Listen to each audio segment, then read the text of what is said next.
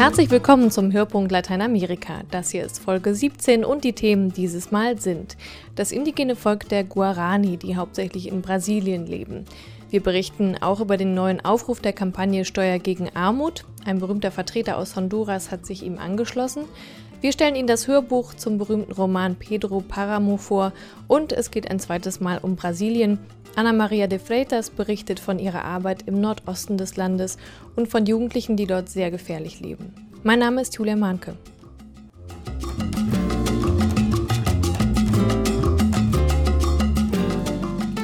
Das Volk der Guarani ist in Not. Die Indigenen werden immer wieder aus ihrer Heimat verjagt oder getötet, ein Schicksal, das viele Indigenen in Lateinamerika erleiden. Über die Situation der Guarani und die Hintergründe der Konflikte habe ich mit Alice Bayer von der Organisation Survival International gesprochen. Heute ist der Tag der Menschenrechte. Sie nutzen diesen Tag ja, um besonders auf das indigene Volk der Guarani aufmerksam zu machen. Warum gerade auf Sie? Weil die Situation der Karajoa besonders tragisch und dringend ist. Im letzten Jahrhundert haben sie nahezu ihr gesamtes Land verloren, ähm, weil es für die Viehzucht und für die Biotreibstoffindustrie eingenommen worden ist und viele ihrer Wälder abgeholzt worden sind. Ähm, zum Beispiel im Bundesstaat Mato Grosso do Sul. Haben die Guarani früher auf etwa 350.000 Quadratkilometern ähm, Land gelebt und heute leben sie ähm, in kleinen Reservaten eingepfercht oder teilweise an Straßenrändern ähm, in Zelten ähm, und leiden an schwerer Unterernährung, Alkoholismus und einer ähm, unglaublich hohen Selbstmordrate. Ähm, viele Gorani versuchen, ähm, ihr angestammtes Land zurückzuerobern und kehren auf ihr Gebiet zurück. Das ist aber von Farmern und von Zuckerrohrplantagen besetzt und ähm, dieser Konflikt führt oft zu Gewalt. Farmer heuern bewaffnete Männer an, um Gorani einzuschüchtern oder sogar ihre Anführer zu ermorden. Sie haben eben eine Region in Brasilien angesprochen. Wo lebt denn das Volk der Guarani noch und ähm, wie viele gibt es? Also insgesamt gibt es etwa 80.000 Guarani. Der Großteil davon lebt in Brasilien, aber es gibt auch ähm, viele in äh, Paraguay, Bolivien und Argentinien. Die Guarani sind in Brasilien das größte Volk mit etwa 46.000. Für Menschen, die jetzt nichts über die Guarani wissen, wie sieht denn ihre Kultur aus? Vielleicht können Sie ein paar Dinge ähm, ja, über Ihren Alltag erzählen. Ja, ähm, leider hat sich da auch viel geändert, eben weil ähm, die Guarani so viel von ihrem Land verloren haben. Aber früher zum Beispiel ähm, haben sie sich durch das Jagen und das Fischen sehr gut ähm, ernähren können durch die Zerstörung von den Wäldern bauen sie jetzt ähm, Getreide und Früchte an, wenn das möglich ist. Ähm, sehr viele arbeiten aber auch jetzt auf diesen Zuckerrohrplantagen, die ihr Land übernommen haben, sehr oft auch unter sehr schwierigen Umständen. Aber die Gorani ähm, sind auch sehr willensstark und ähm, halten sich an ihren Traditionen fest. Sie sind sehr spirituelle Menschen. Äh, sie haben eine wirklich ähm, ganz enge Verbindung zu ihrem Land und haben auch viele äh, religiöse Anführer und Gebetshäuser. Und man sagt, dass sie, ähm, so, soweit, solange sie sich erinnern können, auf der Suche nach einem Ort sind, wo Menschen ohne Schmerz und Leid leben können. Diese Woche wurde ja der alternative Nobelpreis verliehen. Ähm, der wurde unter anderem an Erwin Kreutler verliehen, der auch in Brasilien arbeitet und ähm, sich auch ja, viel um die Situation der Indigenen sorgt. Und er sagt, dass die Regierung einem Genozid an den Guarani zusieht und gar nichts tut. Ähm, wie, wie, sehen Sie das denn? Tut die Regierung wirklich gar nichts? Ähm, also 2007 hat die Regierung ein Abkommen mit den Guarani-Gemeinschaften unterschrieben, wo sie versprochen haben, bis 2010 ähm, das angestammte Land der Guarani kartografisch zu erfassen und zu beschützen. Ähm, das ist natürlich ein tolles Abkommen und wir haben uns sehr darüber gefreut. Nur leider fehlt es jetzt an der Umsetzung. Diese Erfassung ist eigentlich zum Stillstand gekommen. Ähm, sehr, sehr wenig Land ist bereits erfasst worden. Und ähm, in der Zwischenzeit übernehmen diese Zuckerrohrproduzenten immer mehr vom Gorani-Land, das eben noch nicht erfasst worden ist, obwohl es versprochen wurde. Ähm, da gehören auch Unternehmen wie Shell dazu, die jetzt ähm, für die Produktion von Biotreibstoffen, die jetzt sehr, sehr ähm, beliebt sind für, ähm, für, gegen den Klimawandel, wird immer mehr Land von den Gorani übernommen. Es, es gibt für die Gorani auch etwas Unterstützung von der Justiz. Also es gibt eine, eine Gemeinschaft, die ähm, im letzten Jahr auf ihr Land zurückgekehrt ist, das von einem Farmer besetzt worden ist. Ähm, der Farmer hat sie jetzt, ähm, hält sie jetzt gefangen und bedroht sie eben mit, mit bewaffneten Männern. Keiner darf zu diesen Guarani. Ähm, Kollegen von mir haben versucht, ähm, die waren vor kurzem in Brasilien, haben versucht, diese Gemeinschaft zu besuchen und der Farmer hat abgestritten, dass da überhaupt jemand ist und hat sie nicht reingelassen. Aber wir wissen von, von Berichten, dass ähm, eine Gemeinschaft der Gorani festgehalten wird. Und diese Gemeinschaft wurde jetzt von einer Staatsanwältin wurde ähm, zugesprochen, dass sie das Recht haben, auf diesem Land zu bleiben. Der Farmer setzt sich aber trotzdem darüber hinweg und schüchtert die, diese Gemeinschaft weiterhin ein und, und lässt sie auch nicht zu ihrem, also auf ihrem Land sein. Das klingt alles nach einer sehr verfahrenen Situation. Also es gibt ja, sagen wir mal, Lösungsvorschläge dafür, aber die scheinen nicht zu greifen oder werden da nicht weiterverfolgt. Mhm. Ähm, gibt es denn überhaupt auch positive Nachrichten? Also ähm, gibt es einen Weg, wie man den Guarani irgendwie helfen kann oder wie sie sich vielleicht auch selbst helfen können? Ähm, also es, es hilft natürlich sehr, wie zum Beispiel jetzt ähm, Erwin Kreutler ähm, in seiner Dankesrede für den alternativen Nobelpreis ähm, die Situation angesprochen hat. Ähm, die internationale Aufmerksamkeit ist total wichtig für so eine Kampagne. Ähm, wir haben das immer wieder erfahren, dass ähm, je mehr wirklich von außerhalb der Druck dann kommt, dass das Land wirklich erfasst wird und und den Gemeinschaften zugesprochen wird. Wir beten alle Menschen, die die sowas berührt, dann ähm, Briefe zu schreiben. Auf unserer Website gibt es da Vorlagen ähm, für Briefe an den Justizminister von Brasilien, dass er wirklich auch seine Versprechen einhält und das Land ähm, demarkiert. Vielen Dank, Frau Bayer, und alles Gute für äh, Survival ja, International. Survival International hat, wie schon erwähnt, vor kurzem Brasilien bereist und auch die Guarani besucht. Und im Internet können Sie zwei kurze Videos sehen, in denen Guarani selbst von ihren Erfahrungen erzählen, wie zum Beispiel Calito de Oliveira. Sempre ele fala que nós está invadindo. Sempre ele fala que nós está, né? Sie sagen immer wieder, wir würden hier eindringen. Das ist keine Farm, das ist unser Land. Es ist mein Land, weil ich hier geboren wurde. Ich werde dieses Land nicht verlassen. Ich fühle es tief in meinem Herzen. Eu sinto muito, muitas coisas que é para me falar, eu sinto. Como diz o fazer força. Wie Sie sagen, man muss Mut haben, sagt Kalito. Den Link zum Video und mehr Informationen über die Arbeit von Survival International finden Sie auf unserer Internetseite. Gerade einmal zwei Jahre ist es her, dass die Lehman Bank in den USA pleite ging und mit ihr Banken weltweit umfielen wie Dominosteine. Heute diskutiert Europa über Rettungspakete für Griechenland und Irland. Als nächstes könnten Portugal und Spanien pleite sein. Diese Fälle haben eins gemeinsam. Einzelne Akteure haben spekuliert, gezockt und Milliarden Gewinne eingefahren, bis sie sich verzockten. Die Kampagne Steuer gegen Armut fordert, dass nicht die Steuerzahler am Ende zahlen müssen, sondern die Banken selbst. Ina Rotscheid berichtet. Jörg Alt ist Jesuitenpater in Nürnberg. Er ist aber auch promovierter Sozialwissenschaftler und als solcher setzt er sich besonders für die Rechte von Benachteiligten ein. Darum gründete er im Jahr 2009 die Initiative Steuer gegen Armut. Seine Forderung die Einführung einer Finanztransaktionssteuer zugunsten der Ärmsten der Welt. Warum wir für eine Finanztransaktionssteuer eintreten, ist, dass wir eben auch die Finanzwirtschaft, die Finanzindustrie endlich einmal an den globalen Allgemeinkosten beteiligen wollen. Das ist, warum wir hier so einen großen Wert drauf legen. Und die Finanztransaktionssteuer hat eben hier sehr viele Vorteile. Im Grunde genommen fragt sich jeder, der sie kapiert hat, warum hat man sie nicht schon längst eingeführt? Die Idee ist einfach. Eine Umsatzsteuer auf alle Finanzgeschäfte. Sie würde für alle Transaktionen mit Derivaten, Wertpapieren und Devisen anfallen. Also Geschäfte, die mit dem Otto Normalverbraucher und seinem Sparbuch nichts zu tun haben. Ein Steuersatz von nur 0,05 Prozent würde allein in Deutschland Einnahmen von etwa 30 Milliarden Euro bedeuten. Die Finanzkrise hatte vor allen Dingen den Augenmerk auch nochmal auf die Tatsache gestellt, dass der Finanzsektor immer noch der größte Profiteur der Weltwirtschaft ist und eigentlich so gut wie gar nicht zur Bewältigung der Krise und zur Finanzierung der globalen Allgemeingütern beiträgt.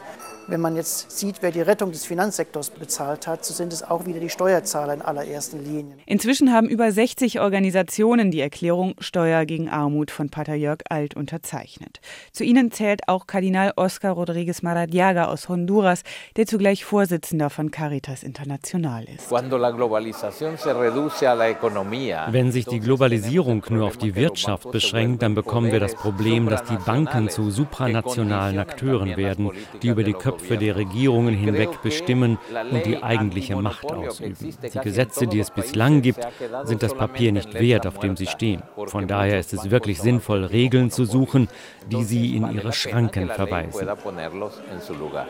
Die Idee der Finanztransaktionssteuer ist alt. Das globalisierungskritische Bündnis Attac hat sie in den 90er Jahren wieder hervorgeholt und wurde dafür lange Zeit von Wirtschaftsexperten belächelt. Heute ist die Forderung in der Mitte der Gesellschaft angekommen. Mittlerweile spricht selbst Bundeskanzlerin Merkel davon. Alle Parteien in Deutschland sind für eine solche Abgabe, mit Ausnahme der FDP. Deren Abgeordneter Frank Schäffler sagte im Bundestag: Sie treffen mit der Börsenumsatzsteuer nur die kleinen Sparer, die ihre erarbeitetes Vermögen oder ihr erwirtschafteten Gewinne, ihre Altersvorsorgung an der Börse anlegen. Mit seiner Unterschriftensammlung zwang Pater Jörg Alt den Bundestag, sich mit dem Thema zu befassen. Das Problem dabei, die Finanztransaktionssteuer funktioniert nur, wenn alle Länder weltweit mitmachen. Unklar ist außerdem, was mit solchen Einnahmen passieren würde.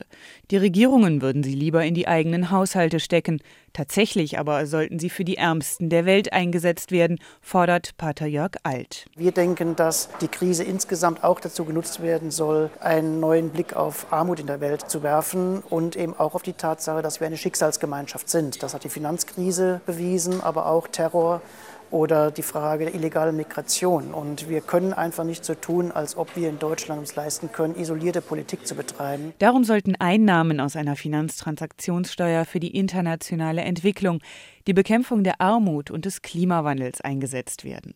Kardinal Maradiaga, der Unterstützer der Kampagne aus Honduras, hofft, dass das irgendwann klappt. Denn es wäre unter anderem sein Land, eines der ärmsten Länder Lateinamerikas, das von einer solchen Steuer gegen Armut profitieren würde. In primer lugar, no creo que será una cosa fácil. Ich glaube natürlich nicht, dass das einfach wird. Solche Aktionen provozieren immer schon im Vorfeld großen Widerstand. Aber ich erinnere mich, dass das genauso war, als es Ende der 90er um die Entschuldung der ärmsten Länder ging. Damals standen wir vor scheinbar unüberwindbaren Mauern. Aber Mauern können fallen. Und so haben wir das am Ende geschafft, nach fast zehn Jahren Kampf. Und ich bin mir sicher, dass auch diese Initiative Erfolg haben wird. Estoy convencido que esta iniciativa está destinada a triunfar.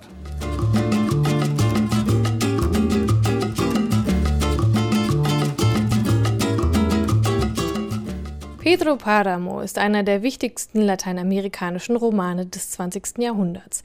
Er wurde mehrfach verfilmt, mehrfach ins Deutsche übersetzt und liegt jetzt auch als Hörbuch vor. Thomas Völkner hat reingehört und stellt Ihnen die Produktion vor. Die Geschichte beginnt mit einem Auftrag. Der junge Juan Preciado wird von seiner sterbenden Mutter Dolores aufgefordert, nach Comala zu gehen und von dem Großgrundbesitzer Pedro Páramo sein Erbe einzufordern. Der starke, einflussreiche Pedro Páramo habe Dolores geschwängert und einige andere Frauen auch.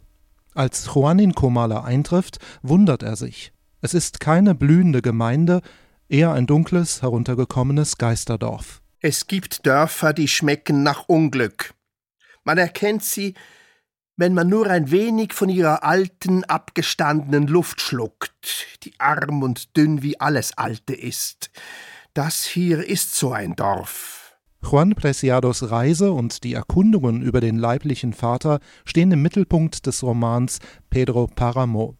Das Buch erschien bereits vor 55 Jahren, zählt aber immer noch zu den wichtigsten Werken der zeitgenössischen Literatur aus Lateinamerika.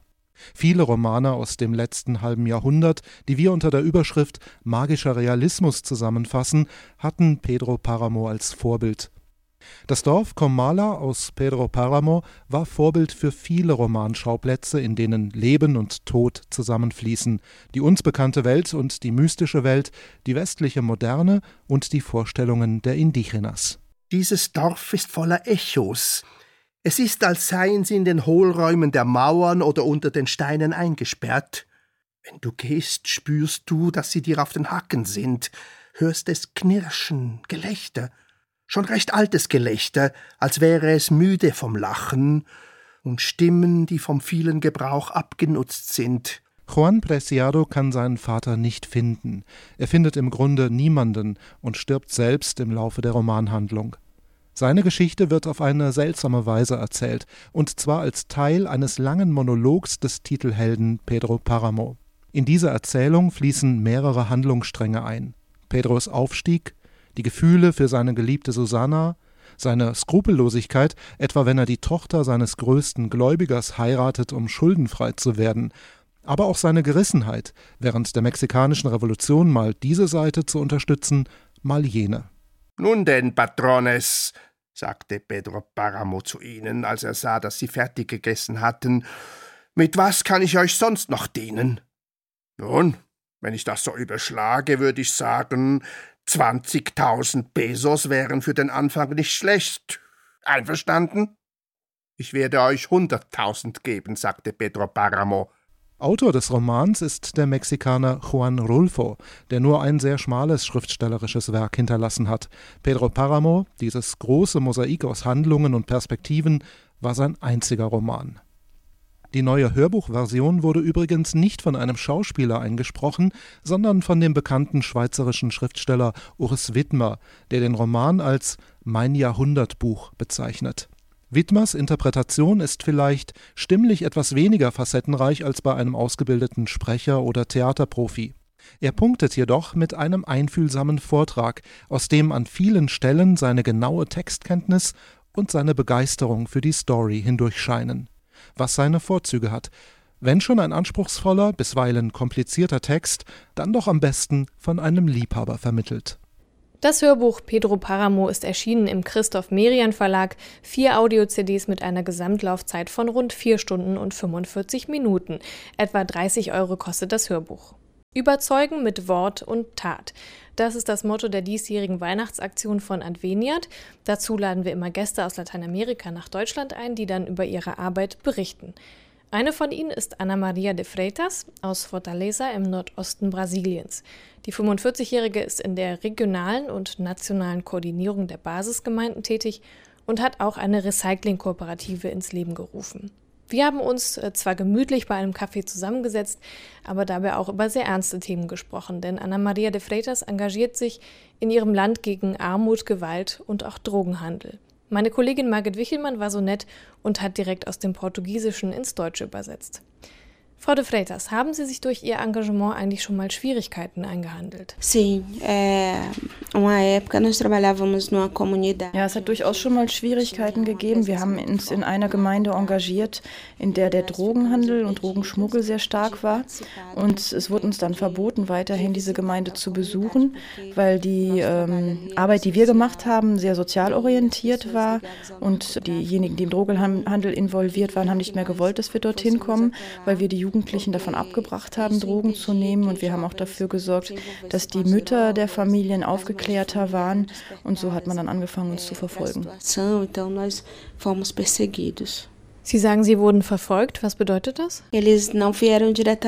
Nein, die haben uns nicht direkt angesprochen, sondern wir haben Nachrichten über Mitglieder der Gemeinde bekommen, die entsprechende Aussagen machten. Und ich habe dann äh, große Angst bekommen und beschlossen, eine Zeit lang nicht mehr in diese Gemeinde zu gehen. Aber dann haben wir die Besuche doch wieder aufgenommen. Zwar nach wie vor mit Angst, aber wir haben gesagt, wir müssen die Arbeit dort fortsetzen. Es wurde in diesem Monat eine Studie über Morde an Jugendlichen veröffentlicht. Im Zeitraum zwischen 2007 und 2013 werden schätzungsweise 33.000 Jugendliche in Brasilien ermordet werden. Stimmt das Ergebnis der Studie mit Ihren Erfahrungen im Alltag überein? Corresponde completamente à realidade onde eu vivo, na periferia. É, ja, das stimmt völlig mit meiner Erfahrung überein aus der Region, in der ich lebe, in, an der Peripherie von Fortaleza. Zum Beispiel ähm, gibt es nahe meines Viertels, dem Conjunto Esperanza, einen äh, Stadtteil, der Grande Bon Jardim heißt. Und dort erfahre ich oft von Todesfällen, die, die dort passieren. Auch mit, meinen, mit den Menschen, mit denen ich zusammenarbeite, mit den Müllsammlern, erlebe ich das oft, dass sie erzählen, dass ihr Sohn... Ähm, oder jemand in der Familie getötet wurde oder selbst jemanden getötet hat. Das ist eine Erfahrung, die ich fast jeden Tag mache. Und von daher ist auch die Prävention in dem Bereich ganz besonders wichtig. Gewalt geht oft einher mit, äh, mit Drogenabhängigkeit und Kriminalität und deswegen sind die Überfälle auch so häufig. e por causa de envolvimento mesmo com a violência no local. In der Studie hieß es weiter, dass Afro-Brasilianer besonders gefährdet sind. Em relação à questão da cor negra, é que é, a polícia brasileira não é muito. Was die äh, schwarze Hautfarbe und ähm, anbelangt, ist das auch richtig. Und wir haben die Erfahrung, dass die Polizei oft nicht vorbereitet ist ähm, auf den Umgang mit Jugendlichen, vor allem afro-brasilianischen Jugendlichen. Oft ähm, sind die Jugendlichen tätowiert und haben Mützen auf und die Polizei verwechselt die dann mit, mit einfach pauschal mit Randgruppen. Und das Problem ist, dass sie oft erst zuschlagen und danach fragen, was passiert ist. Der Drogenhandel ist in, auch insofern ein, ein, Problem, dass viele Menschen oder viele Jugendliche Schulden haben, also die Schulden nicht bezahlen können für die Drogen und äh, zum Teil ähm, einfach exekutiert werden. Vor drei Monaten ist es vorgekommen, dass in dem Stadtviertel, von dem ich vorhin erzählt habe, ein Junge ermordet worden ist und der war einfach verwechselt worden, fälschlicherweise umgebracht worden. Der hat in dem Projekt mitgearbeitet, war ein, ein ganz guter Mitarbeiter und wurde umgebracht, weil er verwechselt worden ist mit jemand anderem, der einer Gang gegenüber noch Geld schuldete. Devia, devia, droga, devia dinheiro de droga para uma gangue. Sie haben ja hier in Deutschland Schulen besucht und auch mit Schülern gesprochen. Ähm, wie war das, mit den Schülern zu sprechen und wurden Sie vielleicht auch mit einer besonders lustigen oder schwierigen Frage überrascht? Eu achei interessante esse contato com as escolas. Für mich war der, der, Kontakt mit den Schülern sehr, sehr interessant und vor allem war ich beeindruckt von der Beteiligung der ganz jungen Kinder, die ich getroffen habe. Die haben ganz einfache Sachen gefragt und ein sehr großes Interesse gehabt. Einmal ist es mir passiert, dass ein Kind nachgefragt hat, welches, welche Währung es in Brasilien gibt und ich habe ihm eine Münze gezeigt und dann hat er mir eine 50-Cent-Münze aus, aus Deutschland gezeigt und wollte mir die schenken. Und ich habe versucht, mit ihm zu tauschen, ihm meine brasilianische Münze zu geben und im Gegenstück das, äh, die Cent-Münze zu bekommen. Ähm, aber das Kind wollte nicht tauschen. Ich habe in dem Kind gemerkt, dass es ein ganz starkes Gefühl hat für Solidarität und für Teilen. Und ähm, das hat mich sehr beeindruckt und ich habe mir das, das Gesicht von dem Kind ist mir sehr präsent. De partilhar as coisas naquele menino. Eu guardei bem o rosto dele. Wenn wir die Verbindung schlagen zu Deutschland und Lateinamerika, was kann die Kirche in Deutschland von der Kirche in Lateinamerika lernen, gerade auch im Blick auf den Einsatz von Laien?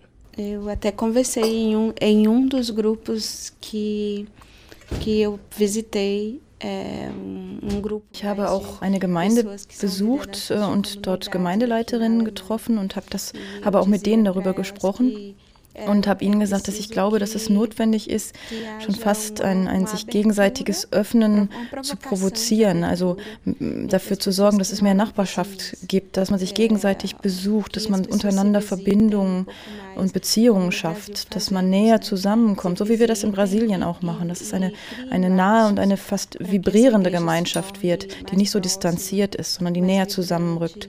Und das ist etwas, was wir in Brasilien haben, was etwas sehr Gutes ist, ein, etwas Besonderes auch. Wir gehen in die Häuser von den anderen, wir, wir arbeiten zusammen. Und die Missionare, die zu uns kommen und bei uns arbeiten, machen das genauso und lernen dadurch auch sehr viel. Muitos missionários fazem essas visitas e acabam aprendendo muita coisa. Das war der Hörpunkt Lateinamerika für dieses Mal. Vielen Dank an Roman Krupp, Ina Rotscheid, Margit Wichelmann und Thomas Völkner für ihre Mitarbeit an dieser Folge. Vor den Weihnachtstagen melden wir uns noch einmal mit der letzten Folge für dieses Jahr. Also bis dahin, mein Name ist Julia Mahnke. Tschüss.